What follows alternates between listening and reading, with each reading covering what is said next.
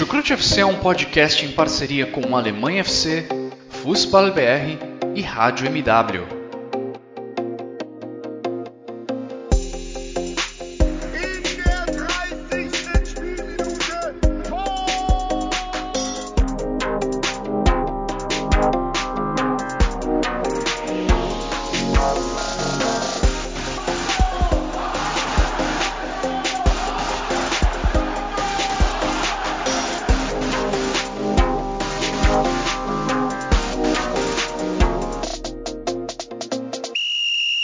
Sejam muito bem-vindos, fãs da Bundesliga. O meu nome é Guilherme Ferreira e eu recebo vocês para mais uma edição do Chucrute FC, edição em que vamos resumir o que aconteceu na quarta rodada do campeonato alemão.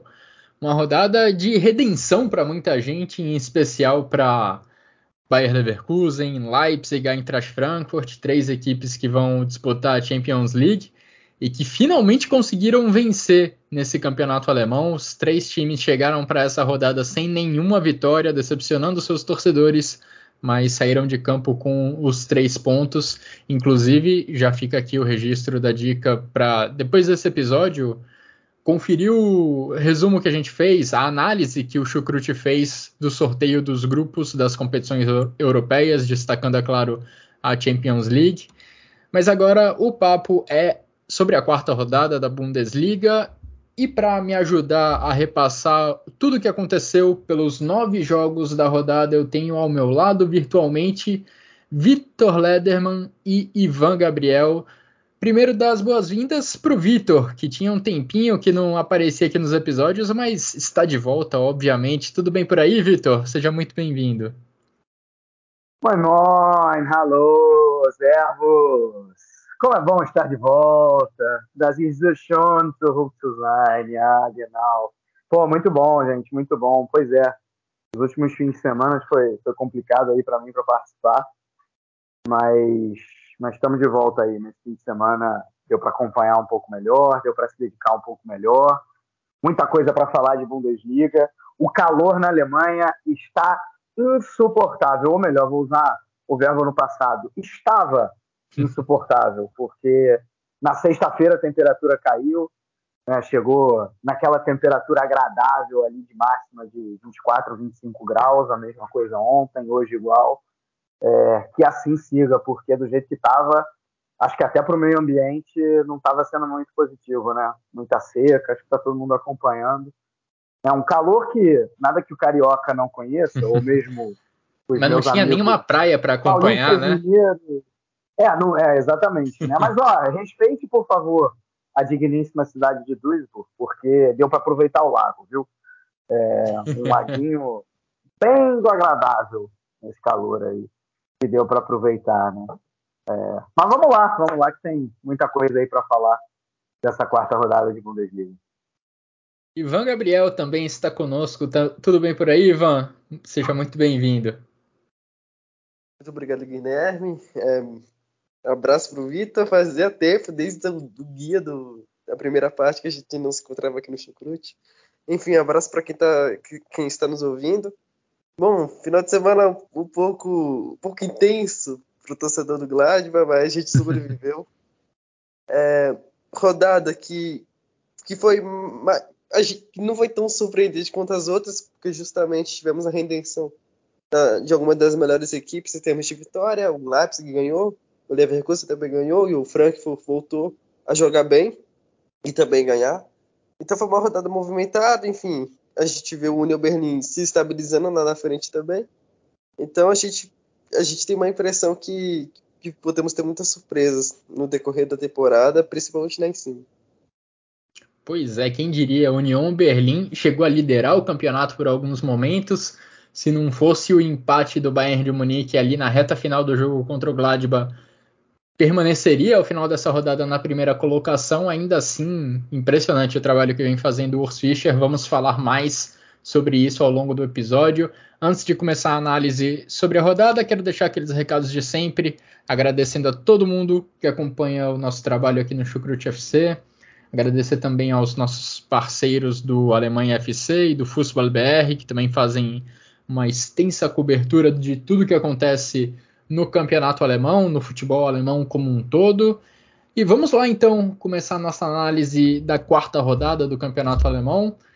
Começando pelo grande jogo que tivemos no final de semana, o jogo mais aguardado da rodada, Bayern de Munique contra Borussia Mönchengladbach. Gladbach de bom começo de temporada, encarando um Bayern de Munique que vinha num excelente começo de temporada sob o comando de Julian Nagelsmann. Placar final em 1 a 1, muito por culpa de um cara chamado Jan Sommer, que pegou até pensamento do Bayern de Munique, fez defesas espetaculares e só foi vazado ali no final do jogo numa finalização do Leroy Sané após uma jogada do Jamal Musiala, que saiu do banco de reservas para ajudar o Bayern de Munique a buscar esse empate. Marcos Thuram havia aberto o placar ali no final do primeiro tempo. O gol do Sané saiu só ali perto dos 40 minutos da segunda etapa. Depois de muita pressão do Bayern de Munique, depois do Bayern de Munique dar, muito, dar muitas finalizações mas o Ian Zomer fez um trabalho espetacular para impedir que essas finalizações, que a maioria delas se transformassem em gol.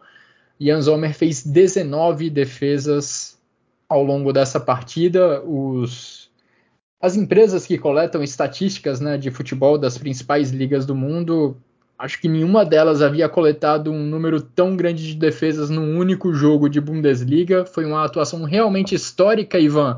E Queria que você queria ouvir suas impressões sobre esse jogo, porque o Bayern de Munique foi dominante na maior parte do tempo, o Gladbach quase não conseguia sair da sua defesa, mas conseguiu ser eficiente numa das raras oportunidades que apareceram e tirou um ponto do Bayern de Munique, saiu de Munique com um ponto que nunca é um mau, um mau negócio.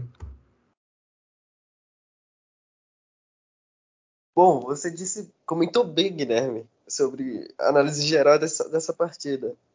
Era um jogo que eu estava curioso para assistir, não só por, não só por ser o Gladbach Maier, que, que costuma ser o jogo que é, naturalmente, jogo muito competitivo, alta intensidade, dois times com, com suas melhores opções em campo, também em termos de desempenho, a maioria, a maioria dos jogos são, são de nível altíssimo. É, também estava muito curioso para saber como, era, como seria a postura do Gladbach, acabou por ser algo mais pragmático, é, tendo em vista o primeiro tempo e também o segundo tempo. Primeiro tempo, o Gladbach simplesmente deu a bola para o Bayern na maioria dos, do tempo.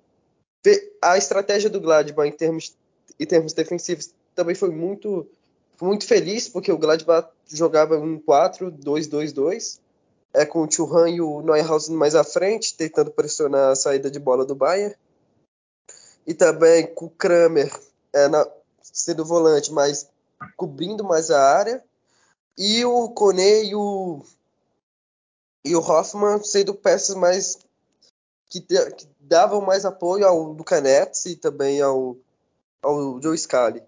O Gladbach fez um, um, um, bom papel nesse sentido, porque nessa formação conseguiu impedir que o Bayern progredisse muito com a bola, porque já que o Bayern no primeiro tempo especialmente, estava mais com a bola, era o único caminho do Gladbach de afunilar a marcação e tentar ganhar a segunda bola para acionar o Thuram. Acabou acontecendo exatamente isso.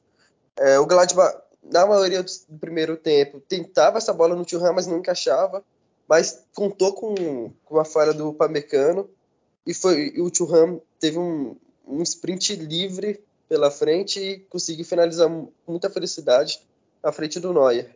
No segundo tempo, o Gladbach foi refém do seu banco, o banco que, que não é muito que não é muito extenso em termos de opção, também de qualidade. Então, a gente via que o Gladbach estava tentando segurar, segurar, segurar o Bayern no segundo tempo, continuou no mesmo ritmo defensivo, mas na hora de sair em contra-ataque ou até mesmo de, de mudar uma opção no meio-campo, por exemplo, que o Kramer a gente estava notavelmente que ele estava sobrecarregado durante a partida. Tanto que o Yantic virou um, uma espécie de camisa 8 é, no final do jogo.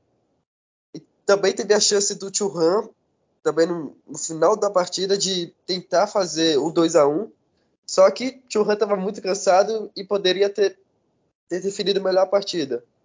É, agora, do lado do Bayern foi uma partida muito boa. Foi uma partida onde dominou o Gladbach, nesse sentido, foi muito bem no ataque, tentou criar, tentou construir. A entrada do Gnabry mudou completamente a forma do Bayern de atacar, porque o Gnabry conseguiu, principalmente no gol do Bayern, no gol do Sané, conseguiu atrair o Friedrich, o Itakura e deixar o espaço livre para o Sané finalizar, coisa que não estava acontecendo com frequência. Então o, o Bayern foi muito bem nas alterações. E o Nagelsmann tem mérito nesse sentido. O único ponto a ser observado nessa partida foi, foi a postura do Nagelsmann perante a, a arbitragem.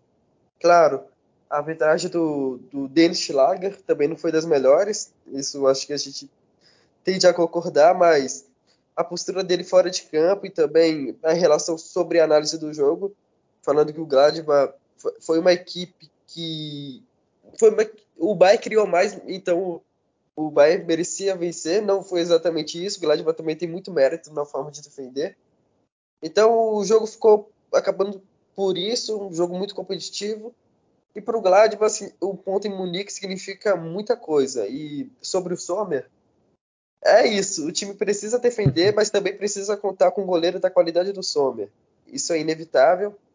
E o Gladbach tem a sorte de ter o Sommer no seu auge. É impressionante que, que joga o Sommer, elasticidade, enfim, reflexo, é, saída de, de, jogo com ele é, é, incrível e tem sido um goleiro não só, não só pela qualidade, mas pela consistência.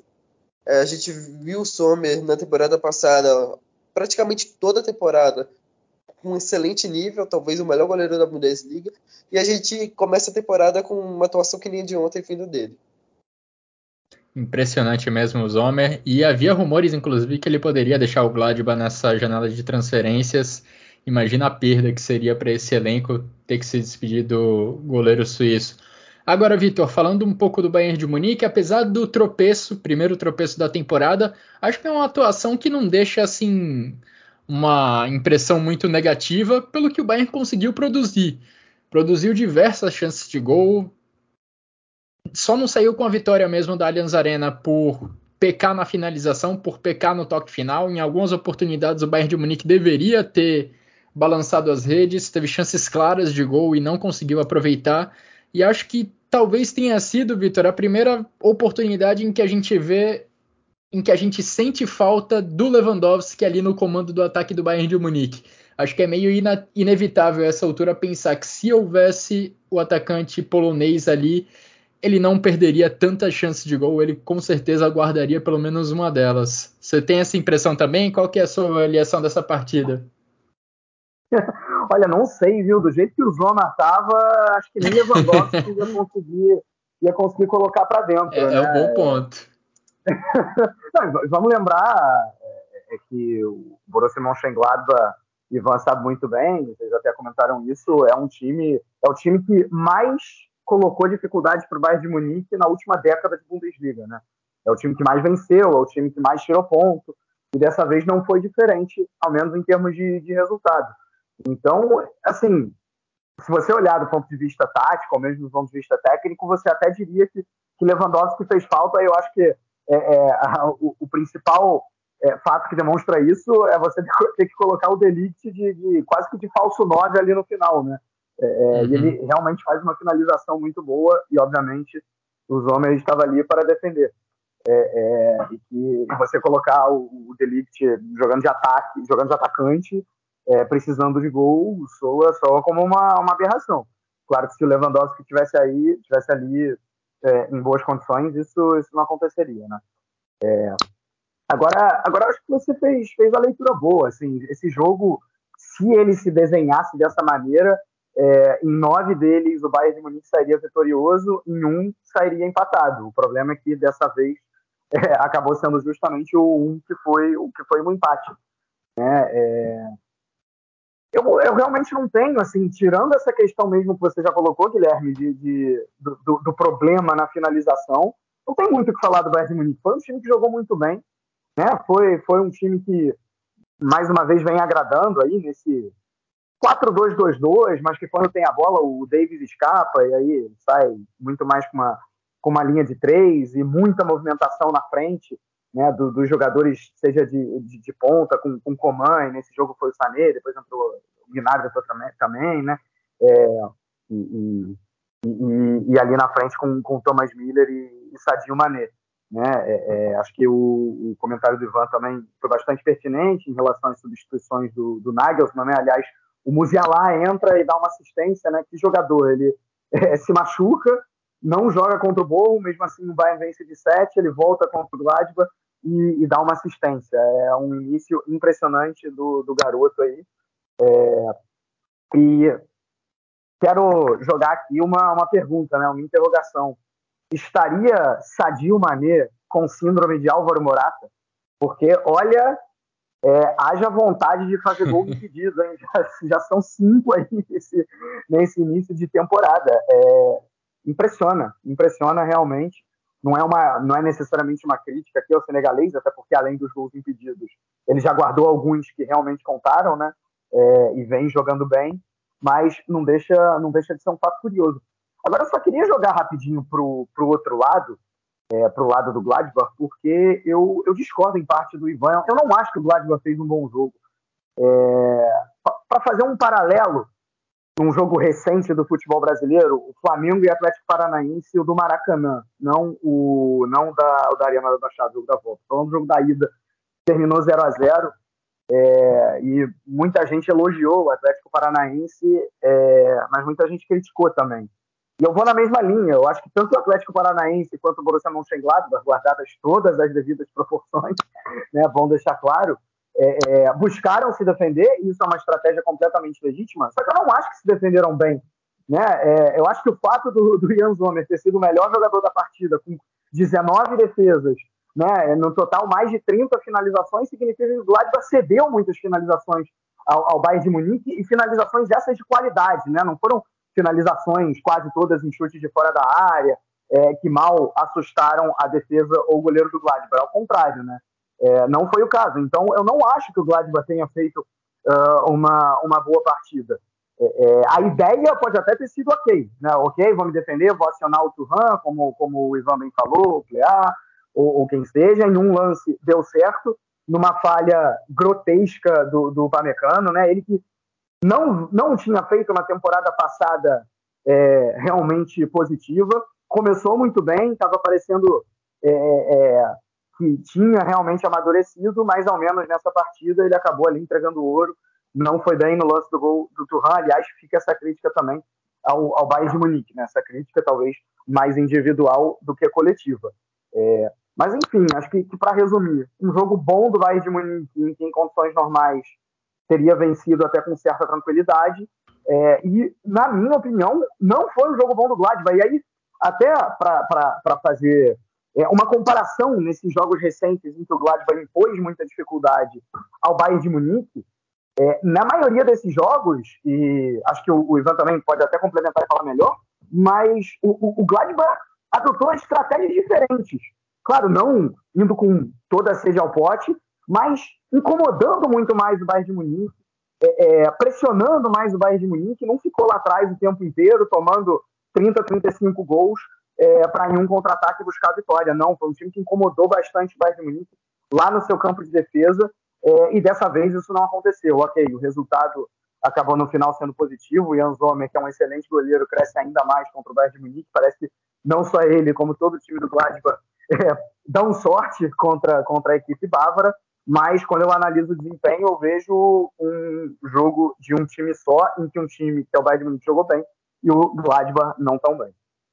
É, acho que você louva, a gente pode louvar, no caso do Gladbach e até do Atlético Paranaense, já que você citou esse exemplo, Vitor, a gente louva muito resultados, resultados conquistados contra times fortes e fora de casa são positivos, mas aí quando se analisa o desempenho é que você você tem que levantar alguns questionamentos e é para para se criticar até certo ponto, porque a tendência, se o cenário se repete em outras partidas, a tendência é que você não tenha um resultado tão bom. Diga, Ivan.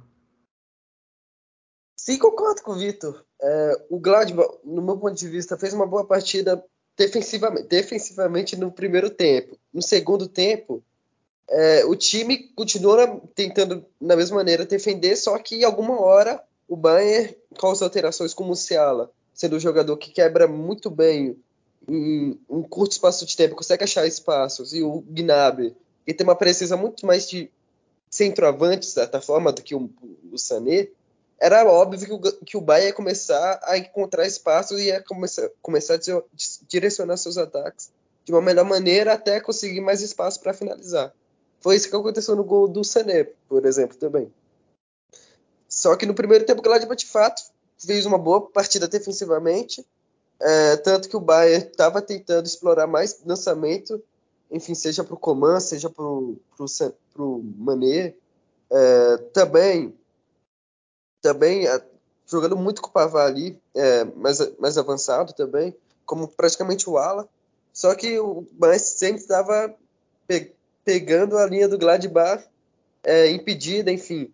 Então o Bayern não estava tendo um direcionamento muito interessante no primeiro tempo. No segundo tempo faltou o Gladbach, melhor, melhor, melhores apoios ofensivos, melhores saída de bola, enfim, aproveitar o espaço que o Bayern de tanto atacar estava deixando lá atrás. Então, de fato, faltou o Gladbach uma, um bom jogo ofensivamente. Defensivamente foi um bom jogo no primeiro tempo, no segundo se sustentou como, como pôde e contou com uma atuação brilhante do Sommer. Então, de fato, é isso. A partida do Gladbach não foi brilhante, de nenhuma forma, nesse sentido. Só no primeiro tempo foi, foi, foi algo positivo a defesa, porque a gente sabe que nas, na última temporada, principalmente, se fosse nesse contexto que a gente está falando agora, o Gladbach provavelmente teria tomado uma goleada logo de cara. Enfim, se não fosse uma goleada logo de cara, o Sommer ainda te, teria defendido, mas não te, teria defendido tudo. É, e é impressionante esse histórico recente do Gladbach contra o Bayern de Munique, como o Vitor falou. Na temporada passada, em três confrontos, duas vitórias do Gladbach e um empate. E uma das vitórias do Gladbach foi uma goleada histórica por 5 a 0 na Copa da Alemanha, eliminando o Bayern de Munique. E agora um novo empate lá na Allianz Arena, Gladbach vencendo uma pedra no sapato do Julian Nagelsmann. Bom, Bayern de Munique líder com 10 pontos, leva vantagem sobre o Union Berlim pelo saldo de gols. Aí, ah, só mais um detalhe sobre o jogo. Um destaque do Bayern de Munique que muitas vezes era visto até como um ponto fraco, talvez um nome que precisasse de uma reposição no time titular, o Benjamin Pavard, que vem me agradando bastante nessa temporada. Nesse jogo contra o Borussia Mönchengladbach teve uma boa atuação. Eu não lembro qual foi o jogador que finalizou a jogada, mas ele deu um passe maravilhoso, deixando um atacante do Bayern de Munique cara a cara com o Ian Zomer. O Zomer, claro, fez a defesa. Se eu não me engano, foi para o Sané esse passe do Pavard mas fica esse destaque para o lateral francês que vem fazendo um bom começo de temporada e se destacou nessa partida contra o Gladbach. Bom, União Berlim é o segundo colocado na tabela e esse é o nosso próximo assunto nesse episódio do Chucrute FC, porque o time da capital da Alemanha vem fazendo um começo de temporada espetacular e teve uma atuação também espetacular diante do Schalke, Jogando lá em Gelsenkirchen, o União Berlim conquistou a sua maior vitória na Bundesliga, a maior vitória do União na sua ainda curta história na primeira divisão da Alemanha. 6 a 1 foi o placar aplicado pela equipe do Urs Fischer. O União Berlim abriu o placar, sofreu o empate com um pênalti convertido pelo Marius Bulter, mas daí em diante só deu União Berlim. Geraldo Becker marcou duas vezes, o Sven Michel marcou também duas vezes, já na reta final do jogo. E acho que a palavra que define essa vitória do Union Berlim é eficiência, porque foram só, só entre aspas, 12 finalizações do Union Berlim e metade delas se transformaram em gol. Impressionante essa, esse aproveitamento da equipe do Urs Fischer, que jogou o seu estilo, não teve mais posse de bola que o adversário, não teve mais finalizações que o adversário e ainda assim saiu de campo com a vitória. Vitor, impressionante esse começo de temporada do União Berlim e impressionante a história que o União Berlim vem escrevendo. Disputou a primeira divisão pela primeira vez na sua história lá na temporada 19-20 e desde então parece que não para de nos surpreender. Esse, esse União Berlim, um time modesto, vai, pra, dá para dizer, da, da, ainda do, do leste da, da, capital, né? E que já chegou, já, já subiu, melhor dizendo, né? Já foi promovido cinco temporadas atrás de maneira surpreendente. E foi ficando, depois classificou para a Conference League, agora classificou para a Europa League, nesse momento briga pela liderança. E o que mais impressiona para mim nesse União Berlim é a capacidade de renovação, a capacidade de readaptação do técnico Urs Fischer. Eu vou dar um exemplo para vocês, né? Já que você é, citou quatro temporadas atrás, a temporada 19-20, que foi a primeira do União Berlim, eu estou aqui com a escalação do União Berlim, em que o time perdeu de 4 a 0 para o Leipzig na primeira rodada da Bundesliga, quatro temporadas atrás. Kikiewicz, Trimmel, Friedrich, Schlotterbeck, Kevin Schlotterbeck, não é o Nico Schlotterbeck, né, é o outro irmão, Lenz, Promel, Andres, Abdullahi, Genkner, Duta e Anderson. Só tem um jogador desse elenco que continua no União Berlim até hoje, que é o Trimmel. Impressionante. Em todas as temporadas, o União Berlim perdeu jogadores essenciais, perdeu jogadores que é, é, brilharam pela equipe e que ajudaram, seja na manutenção, seja na classificação para a Conference, seja na classificação para a Liga Europa. Né? Você chega na primeira temporada, é, perdeu o Andres, perdeu o goleiro Gikiewicz, que tinha sido um dos melhores naquela temporada, é, perdeu o Anderson. Na temporada seguinte, você vai ver, aí perdeu o Promel, uh, perdeu o Friedrich, perdeu o Genkner, não, o, Genk, perdeu o Genk, não, o Genkner tinha ficado, né? Tinha citado o Genkner no anterior, mas estava errado. Em Varsen, enfim, não faltam exemplos, né? Na temporada passada nem se fala, perdeu o Max Cruz e a Voeni, é, os dois jogadores que, que, mais tinham participações em gol pela, pela equipe, né? O Cruz ainda na, no, na, na janela de inverno. Né? Ou seja, todas as vezes o União Berlim conseguiu se renovar e dessa vez parece que não é diferente. A gente já vê justamente o substituto do Avoini, o Sibachio, né, que veio lá do, do Young Boys, brilhando. É... E só para completar, dentro Manda. desse capítulo, Vitor, a informação que o nosso ouvinte, um ouvinte fiel do Chucrute FC, o Gabriel Albo, compartilhou no grupo onde a gente conversa muito sobre futebol alemão, sobre o processo de maturação do Geraldo Becker dentro do elenco do União Berlim. Ele foi contratado já algumas temporadas, não tinha muito espaço dentro do elenco do Urs Fischer, não tinha tanto tempo de jogo, mas agora nessa temporada, com a saída, diante da saída do Aoni principalmente, ele ganhou tempo de jogo, está tendo oportunidades e está correspondendo muito bem às expectativas correspondendo muito bem à confiança que o Urs Fischer está colocando nele. Já marcou quatro gols nessa temporada da Bundesliga, marcou dois, inclusive, contra o Schalke. É uma prova de como o Union Berlim tem paciência e de como ele se planeja bem para repor as perdas que acontecem no seu elenco. É, e ele combinou muito bem com o Sibachô, né? Assim, incrível. São, foram do, esses dois gols do, do, do, Becker contra o Schalke foram duas assistências aí uh, do, do Então é, é é, parece que o União Berlim não sente as perdas. Um, um, time que, com a capacidade de investimento que tem, é o time que mais deveria sentir uma, uma eventual perda, é o time que mais consegue se renovar. Isso é, é muita, muita organização interna, né? muita capacidade, obviamente, também do técnico Fischer, um time, um técnico absurdamente subestimado, e, está aí brigando lá em cima e agradando demais a seus torcedores, né? Assim, algo realmente, realmente incrível. Agora, Assim, dito tudo isso, todos esses elogios à União Berlim, a gente não pode deixar de falar, e você na sua introdução é, já botou de certa maneira isso, Guilherme, assim, esse 6 a 1 é um resultado dilatado demais para o que foi o jogo, né? O, o Schalke não jogou tão mal assim, o Schalke não jogou para perder por 6 a 1 essa, essa que é a verdade, né? Assim, o, o, o primeiro tempo, dá para dizer que foi igual, não foi um domínio absurdo do União Berlim. É, o Schalke, inclusive, se você olhar o jogo completo, teve mais posse de bola, e não só teve mais posse de bola, como teve mais gols esperados né, do, que, do que a União Berlim. Então, é, é. não seria um absurdo se esse jogo saísse empatado. O grande problema do Schalke é, acabou sendo o Schwolov. O Schwolov, que é um, um excelente goleiro, é, é, surgiu muito bem no Freiburg, não foi tão bem assim no Hertha Berlim. Parecia ser uma ótima, ainda parece ser uma ótima contratação do Schalke, mas nessa partida não foi muito bem, né? Tanto é que foram seis chutes no gol, seis gols. É, e, enfim, né? uma, uma tarde triste para o Schalke, mas que não diz o que foi a partida, né? Assim, por exemplo, se você comparar esse Schalke de hoje, nessas quatro partidas aí de Bundesliga, com aquele Schalke que, que caiu é, duas temporadas atrás é anos luz de distância. Esse Schalke é muito melhor, ainda precisa de resultado, né? São só dois pontos em quatro jogos, mas é um Schalke que joga melhor, é um Schalke que definitivamente não mereceu perder por 6 a 1 É, eu até tinha separado aqui o número de expected goals dessa partida. O União Berlim teve 1.07, ou seja, não está muito longe dos seis gols marcados pelo União Berlim e representa aquela palavra que eu falei no início do meu comentário sobre o jogo, né? Eficiência.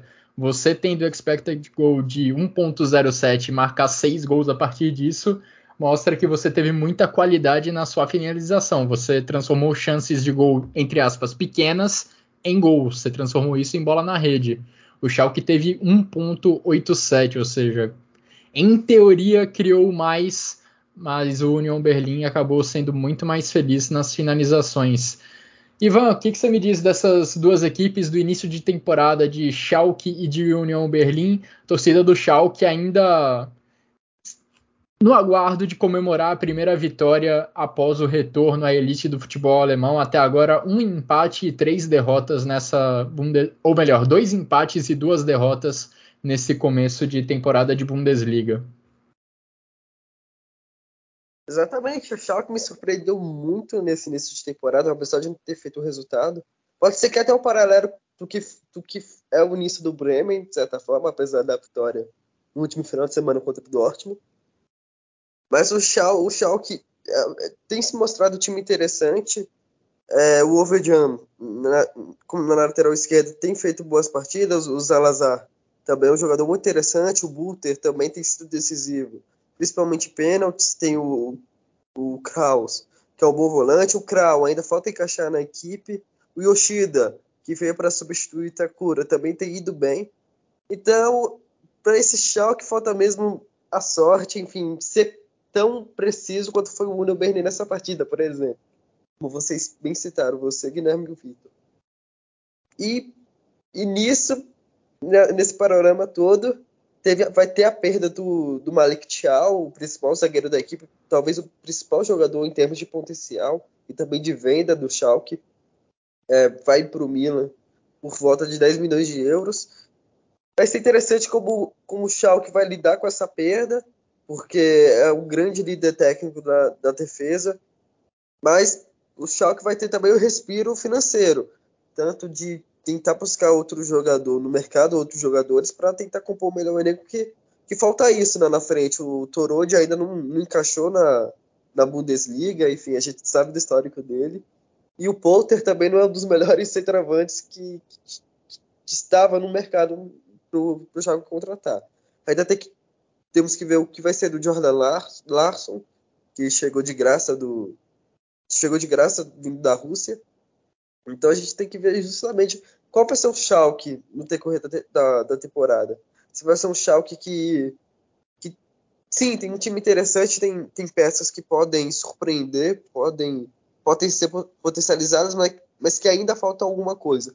Então esses últimos dias vão ser, vão ser interessantes nesse sentido, para ver se o Schalke vai conseguir se afirmar um pouco mais no mercado.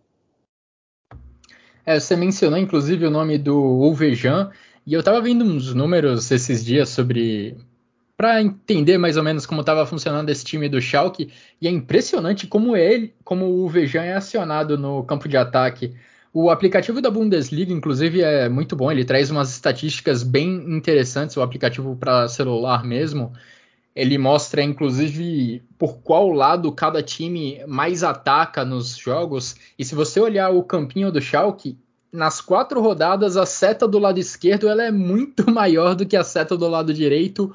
O Vejan é muito mais acionado pela lateral esquerda do que o Brunner do lado direito. É um cara que tem sido bem importante para o Schalke tentar sair da defesa. Muitas vezes não tem dado certo porque o Schalke tem produzido pouco no campo ofensivo só marcou quatro gols até aqui nessa Bundesliga, mas indica um estilo de jogo, é um forte indicativo do estilo de jogo dessa equipe do Schalke, as saídas de jogo pelo lado esquerdo com o Vejan. E agora o Schalke que, apesar de não ter ido tão mal nas primeiras rodadas, ter vendido caro alguns resultados, começa a temporada numa situação meio complicada. Vai precisar recuperar pontos nas próximas rodadas para não se atolar, não ficar atolado ali na parte de baixo da tabela. Vamos ver como que como reage a equipe do Frank Kramer ao longo do campeonato. Enquanto isso, o União Berlim está ali na parte de cima da tabela, divide a liderança com o Bayern de Munique, perdendo apenas pelo critério de saldo de gols. Bom, passando agora para um jogo que aconteceu nesse domingo, dia em que estamos gravando esse episódio do Chucrute FC, tivemos uma chuva de gols lá em Bremen. O Werder Bremen marcou três gols e ainda assim saiu derrotado de campo. O Eintracht Frankfurt conquistou a sua primeira vitória na Bundesliga, sua primeira vitória no campeonato alemão, venceu por 4 a 3. Jogo de sete gols que teve cinco gols marcados já no primeiro tempo. O Eintracht Frankfurt começou ganhando com gol de Mario Götze, o primeiro dele desde o seu retorno à Bundesliga.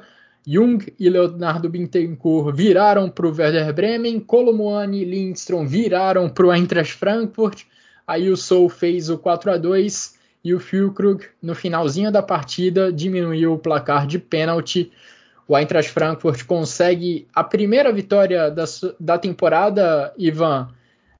Traz um certo alívio para um time que disputa a Champions League, que vai ter esses compromissos, importantes compromissos a mais ao longo dessa temporada. É importante você ganhar logo confiança para não ficar muito na parte de baixo da tabela. Sem dúvidas. O time também, a gente via aqui nas últimas rodadas, individualmente o time não estava no seu melhor nível. Nessa rodada, nesse jogo, a gente viu o Colomani finalmente demonstrando todo o seu potencial. Fez uma partida muito boa, enfim. É, driblou muito bem, fez a parede muito bem, deu uma assistência excelente pro, pro gol do, do Soul. Então a gente viu, viu o Frankfurt demonstrando seu potencial. O Pellegrini também, que tem a, difícil missão de substituir o Kostic, fez uma partida de certa forma consistente pelo lado esquerdo. O Tuta também tem, quase fez o gol contra no final do jogo, que cedeu o um empate é, pro, pro Bremen, mas fez uma partida boa também. O Indica também voltou, voltou a jogar bem. O Lindstrom voltou a marcar, o Götze é o grande destaque da partida também. O Camada quase fez o gol no início do jogo, foi, foi o, primeira, o primeiro grande trabalho do Bafilenka na partida, então a gente vê como, como o Werder Bremen acaba chamando esse, esses jogos mais, mais loucos nessa temporada, mas são jogos muito bem jogados. A gente vê o Bremen, uma equipe que, que tem um orçamento naturalmente menor do que as outras, como a gente comentou no guia, por exemplo. Mas é uma equipe que, que tem sido efetiva no ataque também. Às vezes falta qualidade para ser ainda mais efetivo, enfim. E também conseguir garantir mais chances de gol, enfim, mais gols é, nas partidas. Mas é um time que, que consegue demonstrar aquilo que, que se propõe desde a, te, a última temporada. Então, é, é, um, é um Bremen que dá um, bons sinais para o seu torcedor, mas que mas que isso não, não tem sido suficiente em termos de resultado. E o Frankfurt é, dá um alívio também para o torcedor de tentar retomar o, uma, o mais alto nível da equipe e também de peças individuais que o time vai precisar muito. É, como não tem um Kostic nessa temporada, vai ter que potencializar o resto. A, a equipe, em termos de, como você citou, do Ovejan, da, do Schalke, vai ter vai ter um ataque, ataques mais equilibrados durante a partida do que simplesmente estava tendo com o Kost. É isso, não que ele tenha sido ruim, porque a gente viu o sucesso que teve nas últimas temporadas hum. também. Mas o, o, Frankfurt vai ter essa chance do Knauf. Do Knauf também é, ser uma peça mais interessante como o Allen, enfim, ganhando mais protagonismo ofensivo, que já é, já é um ótimo jogador nesse sentido. É, a gente estava acostumado a ver nos jogos do Frankfurt também a setinha do lado esquerdo do Eintracht Frankfurt muito mais evidente do que a do lado direito, muito por conta do trabalho feito pelo Philip Kostic. Kostic agora foi embora, o Luca Pellegrini foi contratado para tentar substituir o lateral, o ala sérvio, mas o Oliver Glasner não manteve, pelo jeito não vai manter a mesma formação tática, né? Porque nas duas últimas partidas, duas partidas que o Pellegrini atuou como titular, o sistema tático do Eintracht Frankfurt foi alterado. Em vez de jogar com linha de três zagueiros, o Oliver Glasner escalou uma linha com quatro defensores, com Jakit na lateral direita e o Luca Pellegrini na lateral esquerda.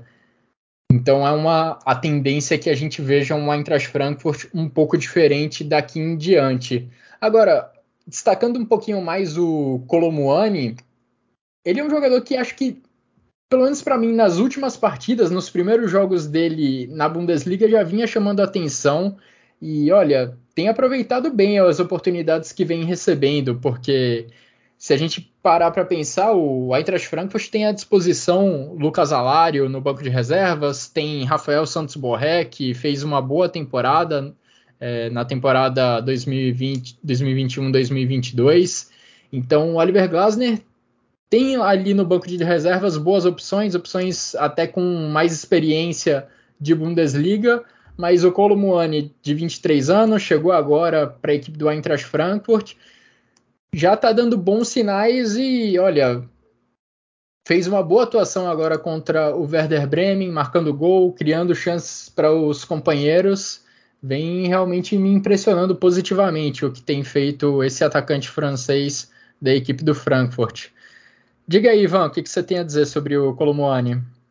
o Colomani é um, é um jogador muito interessante, uma das contratações mais interessantes do, do, mercado do Frankfurt, também da Bundesliga de maneira geral, ele acaba sendo uma boa junção do Alário e também do, do Borré em característica, porque desde a saída do André Silva na última temporada, a gente via que o Frankfurt não tinha um centroavante de qualidade e também com uma boa estatura. Agora tinha o Gonzalo Paciência, mas nem sempre foi esse jogador com mais recursos técnicos. A gente vê que o Colomani já tem uma, um, uma boa possibilidade de drible, enfim, sair de, de, um espaço curto e também de fazer a parede, de, de cabeceada também. E tem a agilidade do Borré também, porque Colomano ajuda muito essa equipe do Frankfurt a pressionar a defesa adversária. É, na saída de bola, a gente viu muito bem isso na primeira rodada contra, contra o Bayern, onde ele pressionou o Manuel Neuer e conseguiu fazer o gol. Então, é uma Sim. contratação muito interessante para o Frankfurt. Sim, vem mostrando serviço já em seus primeiros jogos em solo alemão. E só para completar o capítulo sobre esse jogo entre Bremen e Frankfurt, uma, uma, estatística que até você trouxe, Ivan, que eu achei muito curiosa no Twitter. Jogos do Werder Bremen têm sido entretenimento puro, né? Nas quatro rodadas, os jogos do Werder Bremen tiveram pelo menos quatro gols. O Werder Bremen tem 10 gols marcados e 10 gols sofridos, ou seja, festival de bola na rede nos jogos do Werder Bremen. Vamos ver o quanto isso, por quanto tempo o Ole Werner consegue manter isso ofensivamente e diminuir esses números defensivos, porque não, não é nada bom. É uma das piores defesas da Bundesliga no momento, a do Werder Bremen.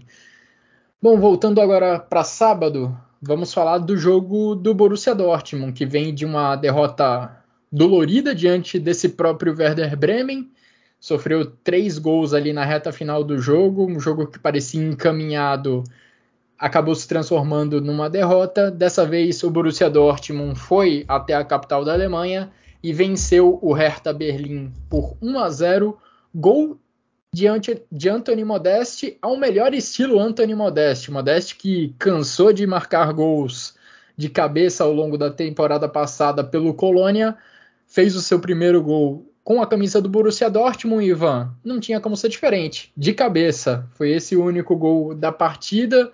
Borussia Dortmund até poderia ter ampliado o placar, mas desperdiçou algumas boas oportunidades e no final das contas saiu de campo com uma vitória magra, mas importante para somar três pontos novamente. Sim, não foi uma partida brilhante do Dortmund. É, a gente viu que o primeiro tempo o time foi superior, mas no segundo tempo o, o Hertha Berlim acabou gostando muito da partida. E a gente viu o que a gente teve visto do Hertha muito nesse início de temporada. Um time que, que obviamente, acaba decepcionando muito nas partidas, por tudo que a gente espera da equipe de uma maneira geral. é, que a gente tem visto nas, nas, últimas temporadas, mas é um time que já tem uma caligrafia do Santos Schwartz. Isso é inegável, só que ainda peca muito em como finalizar jogadas no último passe. O Luke Bach tem sido uma, uma, um jogador interessante de se observar nesse início de temporada, mas um jogador que ainda peca muito nessa justamente nessa tomada de decisão. A gente, a gente viu pouco ontem do Ijuki também. O Serdar ao contrário deles, tem, tem sido uma boa surpresa, voltando a um bom nível de futebol. Então foi, foi um jogo muito pautado nisso. O Dortmund conseguiu ser efetivo e conseguiu é, não solucionar, porque a gente via muito bem no Colônia que a principal jogada para o Modeste era justamente o cruzamento, escanteio, bola parada, que o Modeste acaba, acabava resolvendo na bola aérea. Mas o, foi a primeira vez que o Dortmund conseguiu efetivamente usar o Modeste dessa maneira. E a gente viu também a, a estreia de fato do ADM. É, foi, um, foi uma partida onde ele foi discreto, mas demonstrou alguns, algumas boas jogadas. É, Hummels e Schlotterbeck também fizeram um bom jogo como dupla. São muito essa dupla na saída de jogo do Dortmund também faz uma uma, uma, uma, excelente saída de bola, aumenta a qualidade do Dortmund na construção. É, o Oscan também foi importante no primeiro gol do Dortmund, dando uma ajeitada pro. pro não, ele foi, deu assistência do, pro, pro Wolf, que deu a ajeitada foi o Wolf pro Oscan. Fez um excelente cruzamento pro volante. Torcedor então, do Colônia deve ter morrido de saudades, né? Cruzamento do Ostian para a cabeçada do Modeste, dois ex-jogadores do Colônia. Meio dos highlights da partida. Coitado. Então uhum. foi o, o Dortmund que tem sido mais efetivo nessa temporada e não fazendo o jogo mais vistoso que nem, for, que nem foram nas últimas. É, e acho que apesar da vitória magra, o desempenho do Borussia Dortmund traz uma evolução em relação aos primeiros jogos da Bundesliga, porque mesmo nas vitórias que a gente viu contra Bayer Leverkusen e Freiburg, o Borussia Dortmund não é um time que criava muita chance de gol. E mesmo se a gente considerar aquele jogo contra o Werder Bremen, enquanto o Borussia Dortmund estava vencendo por 2 a 0, também não era uma grande atuação ofensiva. Os dois gols do Borussia Dortmund saíram em chutes de fora da grande área. Então, a criação de jogadas era um grande problema do Borussia Dortmund nessas três primeiras rodadas. Jogando contra o Hertha Berlim, essa situação mudou um pouco. O time criou chances de gol, conseguiu chegar perto da meta adversária, mas aí pecou na finalização. O placar poderia, acho que tranquilamente, ser de 2 a 0, 3 a 0, caso o Borussia Dortmund tivesse uma eficiência maior nos seus chutes. Você vê o jogo mais ou menos por aí, Vitor? O que, que você viu dessa partida entre Dortmund e Hertha Berlim? Acho que por tudo que vocês já falaram, dá para a gente taxar aqui que foi o melhor jogo do Dortmund até aqui, né? Dos quatro, dos quatro jogados. É um time que produziu muito mais, é, que incomodou muito mais o seu adversário na, na defesa, né? Isso do, praticamente durante todo o jogo, não foi que nem no jogo contra o Freiburg, que o time só foi decidir nos minutos finais. Contra o Bremen, então, nem se fala, aquele 2 a 0 já era enganoso. Né? Então, acho que dessa vez a gente viu uma clara evolução no Borussia Dortmund. Resta saber se essa evolução vai seguir nas próximas partidas, até porque é, também dos quatro adversários, o Hertha Berlim é, me parece ser o mais fácil até aqui. Né? Então, acho que isso, isso pode pesar. É, vale dizer que, para mim, essa dupla de volante aí de Bellingham e Oscan, né, com, com o Daru machucado, né, o Oscan acabou herdando a posição. Eu acho que talvez eles é, é, se combinem melhor, não no sentido de entrosamento, ou mesmo no sentido ofensivo, porque nisso o Daru tem mais escape. Mas eu acho que o, o Oscan, ele também tem uma capacidade com a bola no pé, como a gente viu no cruzamento, mas ele tem, ele, ele tem um, um, um porte físico é, de aguentar mais o tranco do que, do que o Daru e o Bellingham, talvez, pra, talvez aí o, o melhor jogador da partida, sempre ali na, na, na é, é, no, no, setor ofensivo, construindo a jogada, né, na, sempre na base da jogada, essencial para esse Borussia Dortmund. Muito jovem, mas muito, muito maduro. É incrível o que o Bellingham vem fazendo. É, e interessante destacar também nesse Borussia Dortmund que é o seguinte, e aí não vale só para esse jogo não, vale para os quatro jogos até aqui, é, que em dois deles o time não tomou gols. Né? É, era algo quase impensável na temporada passada. Né? Então, se, se a gente viu só nessa partida uma clara evolução uh, do setor ofensivo, na última temporada para essa, a gente já vê em quatro jogos uma defesa bem mais consistente, né, que talvez o único momento mais de fraqueza mesmo tenha sido os minutos finais da, da partida contra o Werder Bremen. É, claro que inclui também um excelente goleiro Kobel, porque o Hertha Berlim até criou uma chance ou outra, botou bola na trave, o Kobel, mais uma vez, quando foi exigido, esteve seguro, mas, obviamente, não dá para negar, né? Uma boa defesa começa com um bom goleiro, só que dessa vez parece que ele está tendo um sistema defensivo que também o ajuda. Sem dúvidas, o Borussia Dortmund investiu nesse último, nessa última janela de transferências para reforçar sua defesa e até agora ela vem mostrando alguma evolução, apesar do que aconteceu na rodada passada contra o Werder Bremen. Borussia Dortmund está ali com nove pontos, empatado com Freiburg e Hoffenheim. Pelos critérios de desempate, o Dortmund ocupa a quinta posição no campeonato até aqui. A equipe do Hertha Berlim é uma das quatro equipes que ainda não venceu nessa Bundesliga. A gente tem Augsburg, Wolfsburg, Schalke, Hertha e Bochum, ou melhor, Augsburg não. Wolfsburg, Schalke, Hertha e Bochum ainda não venceram nesse campeonato. Mais um começo de temporada ruim da equipe da capital da Alemanha, apesar de, como o Ivan falou, a equipe do Sandro Schwartz mostrar alguns sinais de evolução. Bom, passando para os outros jogos que a gente teve nessa rodada, a rodada começou na sexta-feira com a vitória do Freiburg por 1 a 0 contra o Bochum. O Freiburg fez um gol num rebote de pênalti, gol marcado pelo Vincenzo Grifo. Manuel Riemann defendeu esse pênalti, fez outras defesas importantes ao longo da, da partida, mais uma vez trabalhou muito, mas vacilou justamente no lance desse pênalti. Pênalti cometido pelo próprio Riemann, ele não saiu bem numa bola cruzada na área do Borrom, acabou se atrapalhando, não segurou a bola e acabou cometendo o pênalti na sequência. Ele defendeu, mas o Grifo estava ali no rebote pronto para balançar as redes. No sábado, a gente teve a vitória do Hoffenheim por 1 a 0 contra a equipe do Augsburg, gol marcado pelo Dennis Geiger, ainda no primeiro tempo.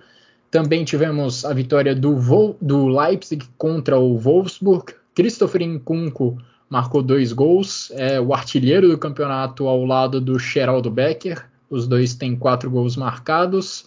Wolfsburg numa situação complicada, começou mal o campeonato, quatro rodadas e nenhuma vitória.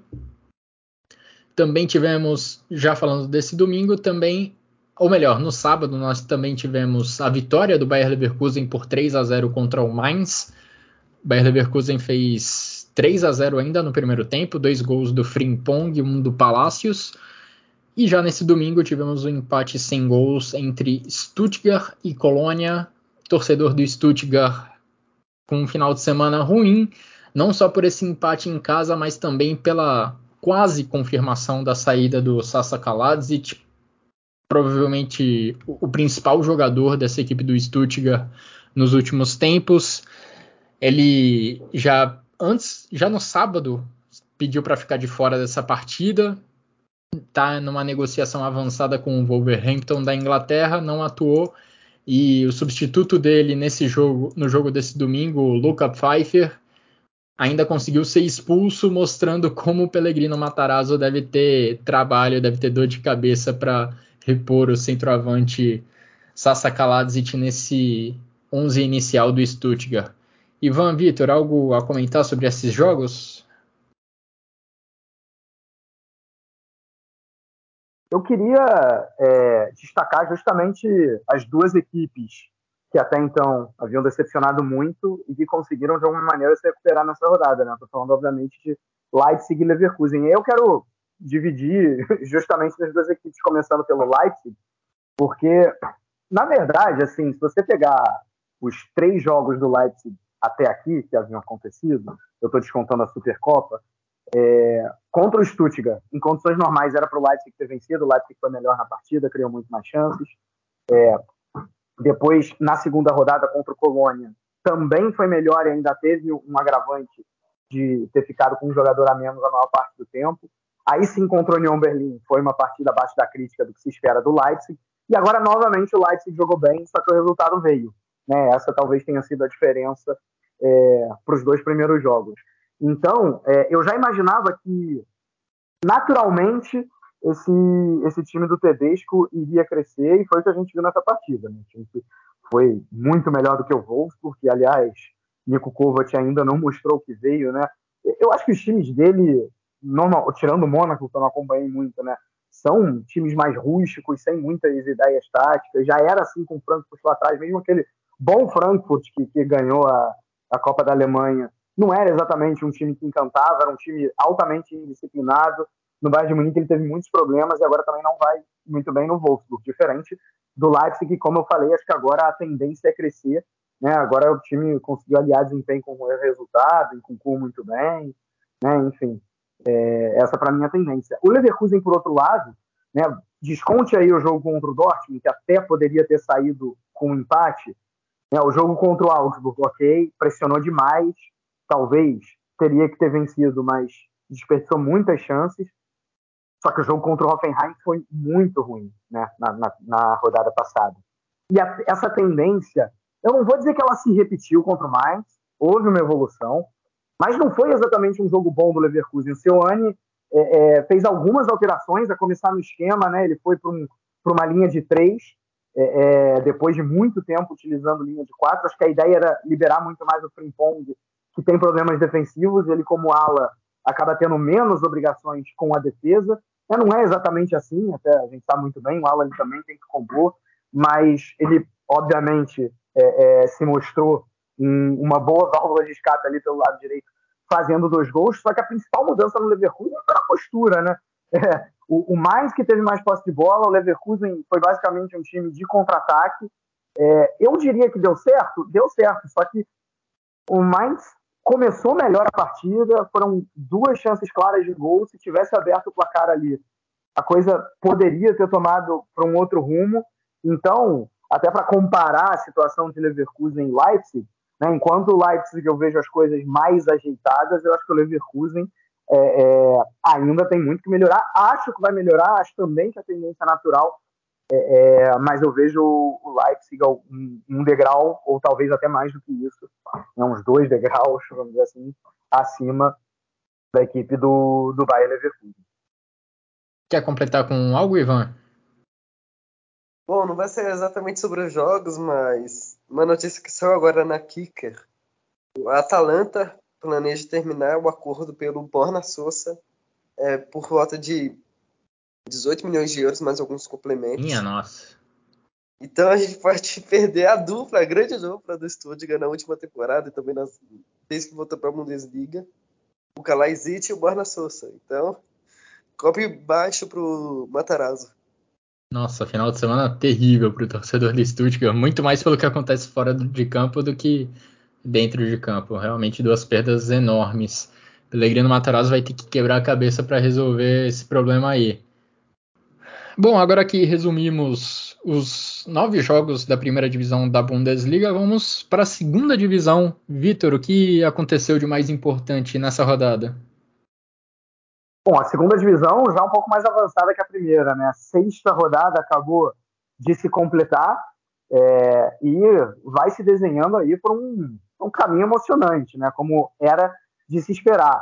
A gente viu o Paderborn, uh, que até então era o líder, ele manteve a liderança, mas não saiu de um empate com o São Paulo, 2 a 2 jogando em Hamburgo, não deixa de ser um bom, um bom resultado.